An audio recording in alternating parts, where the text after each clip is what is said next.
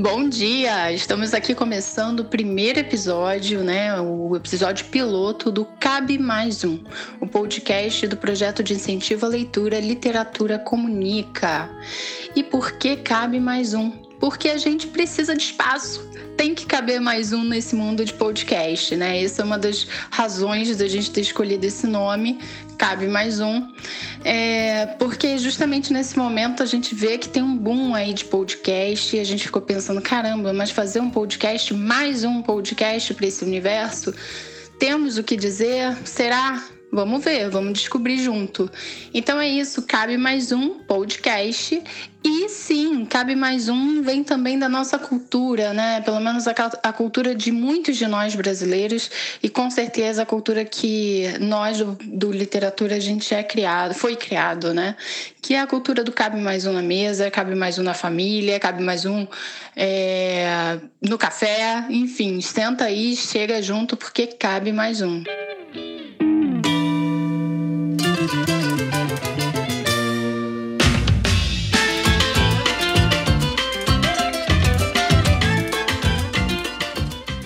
Aqui é Miriane Peregrino. Eu sou multitarefas, né, digamos assim, mas também fundadora do Literatura Comunica.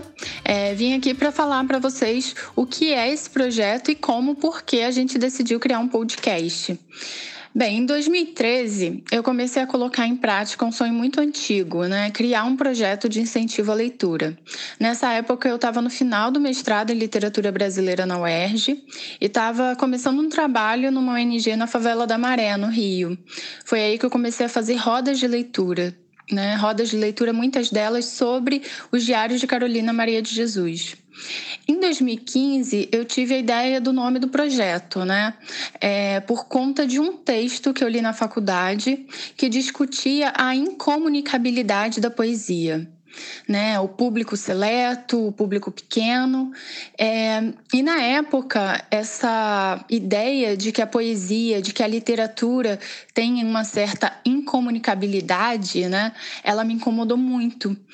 E porque a poesia comunica, assim, né? A poesia é uma expressão artística também produzida e consumida pelas classes populares. Então, é, foi daí que eu tirei o nome, né? Foi aí para fazer essa afirmação que a literatura comunica. Enquanto a principal ação do projeto era a roda de leitura, eu trabalhei um bom tempo sozinha organizando a apostila, é, dando aula, fazendo contato com escolas, bibliotecas, museus, onde eu poderia realizar essas ações né, de incentivo à leitura do projeto. Mas em 2013, né, é importante destacar que tiveram dois momentos que eu fiz essas rodas de leituras com parceiros super bacanas e super importantes, né? Na época das escolas ocupadas, a Elisa Viana, o Gabriel da Mata e eu organizamos uma ação de rodas de leituras em algumas dessas escolas no Rio de Janeiro, né? A Elisa e o Gabriel eu tinha conhecido já há alguns anos no pré-vestibular do Morro da Providência, onde nós três é, éramos professores da área de linguagens, né? Depois eu fiz uma apostila sobre literatura e remoção com a ajuda do Carlos Gonçalves e da Júlia de Almeida. Né? O Carlos, educador e comunicador da Favela da Maré, eu já conheci ele de lá, e a professora Júlia, ela fazia uma pesquisa na época sobre narrativas é, de remoções. Né? Ela até participou de uma roda de leitura que na época eu fiz no Museu das Remoções, na Vila Autódromo. Né? O museu tinha sido inaugurado naquele ano de 2016. Então, durante é, 2013 e 2016, essas rodas de leitura se concentraram muito no Rio de Janeiro, né? Eu também fui fazendo em Maricá, São Gonçalo, Niterói, porque eu não sou da capital, né? Eu sou do interior, digamos assim, né? Eu sou de Itaboraí. Então, para mim, sempre foi muito importante não ficar presa ao circuito da capital. As rodas de leitura elas foram ganhando também outros territórios, né?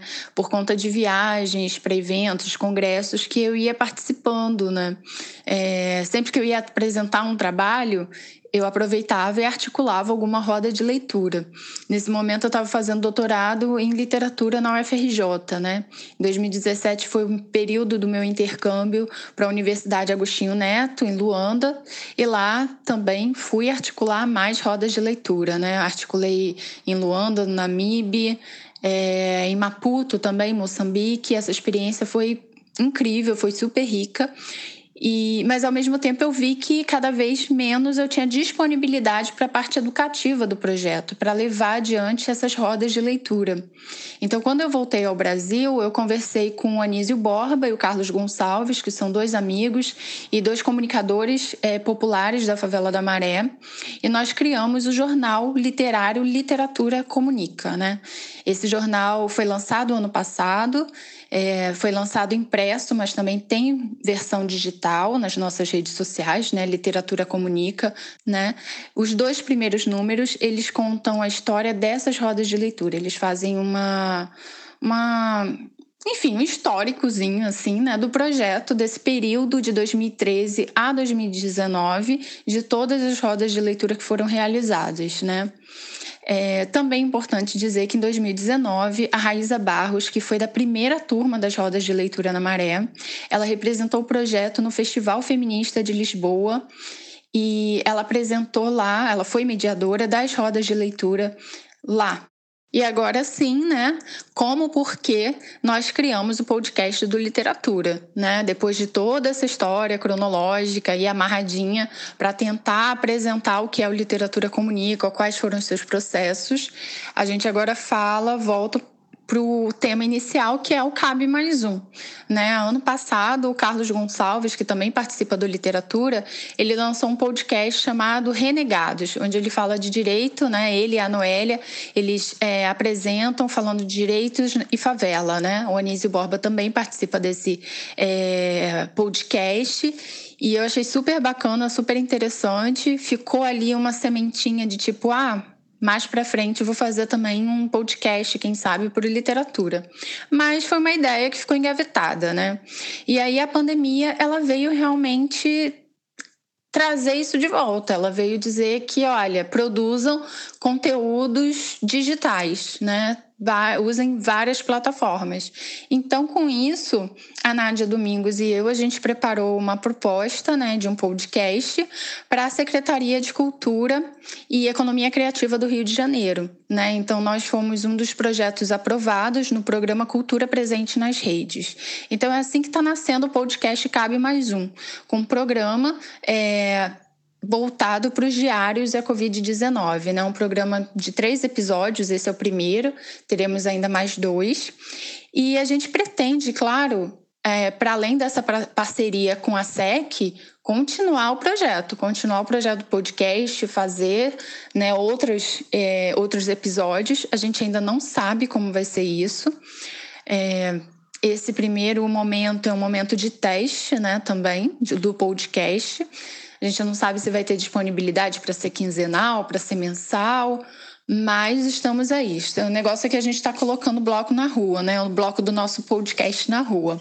Desde o ano passado, eu já vim articulando com a Nádia Domingos, né, que também escreve para literatura, um número sobre poesia falada.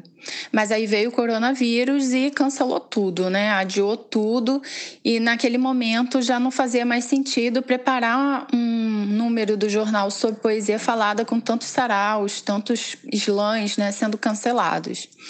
Passado esse primeiro impacto, né, da Covid-19, é, surgiu a ideia de produzir um número especial, então, que falasse sobre os diários do isolamento, diários da quarentena, né? Uma versão digital, já que também parece inviável fazer né, um, um, número impresso do jornal, então a gente começou a trabalhar só numa versão digital. É, a pandemia ela realmente empurrou a gente para a realidade virtual, para a realidade digital. Né? Eu ainda resisto muito a fazer oficinas é, online, né? Fazer live é uma coisa realmente que eu não gosto. Não gosto de assistir, não gosto de fazer também. Mas, é, de qualquer forma, o jornal está aí, digital. Ele, a gente fez três números especiais sobre a Covid-19, sobre é, os diários de isolamento, né? E está tudo online nas nossas redes sociais. E o acesso é gratuito também, importante dizer isso, né? É só acessar nosso Facebook, nosso Instagram, é arroba literatura comunica, e no Twitter nós somos arroba literatura comum com N no final, visto que comunica ficou muito grande e a gente teve que abreviar, então acabou ficando com Nzinho lá. E é isso, eu espero que vocês tenham gostado de conhecer um pouco da história das rodas de leitura que eu trouxe aqui nesse episódio piloto. É... Ah, lembrando também que em 2015, né, o projeto foi contemplado com o prêmio Todos por um Brasil de Leitores do Ministério da Cultura. Esse prêmio ele foi super importante porque ele permitiu que o projeto tivesse três bolsistas na época, que foram o Matheus Frazão, a Raíza Barros e a Gabriele Alves, é... e também permitiu que eu reunisse alunos e ex-alunos né, no, do, do Rio para uma visita ao Museu Afro-Brasil em São Paulo.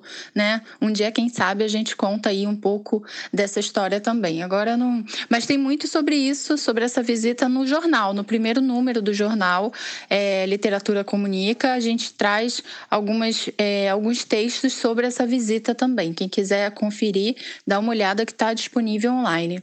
É, já fechando esse episódio, deixo aqui também a referência do livro do Carlos Ávila, Poesia Pensada.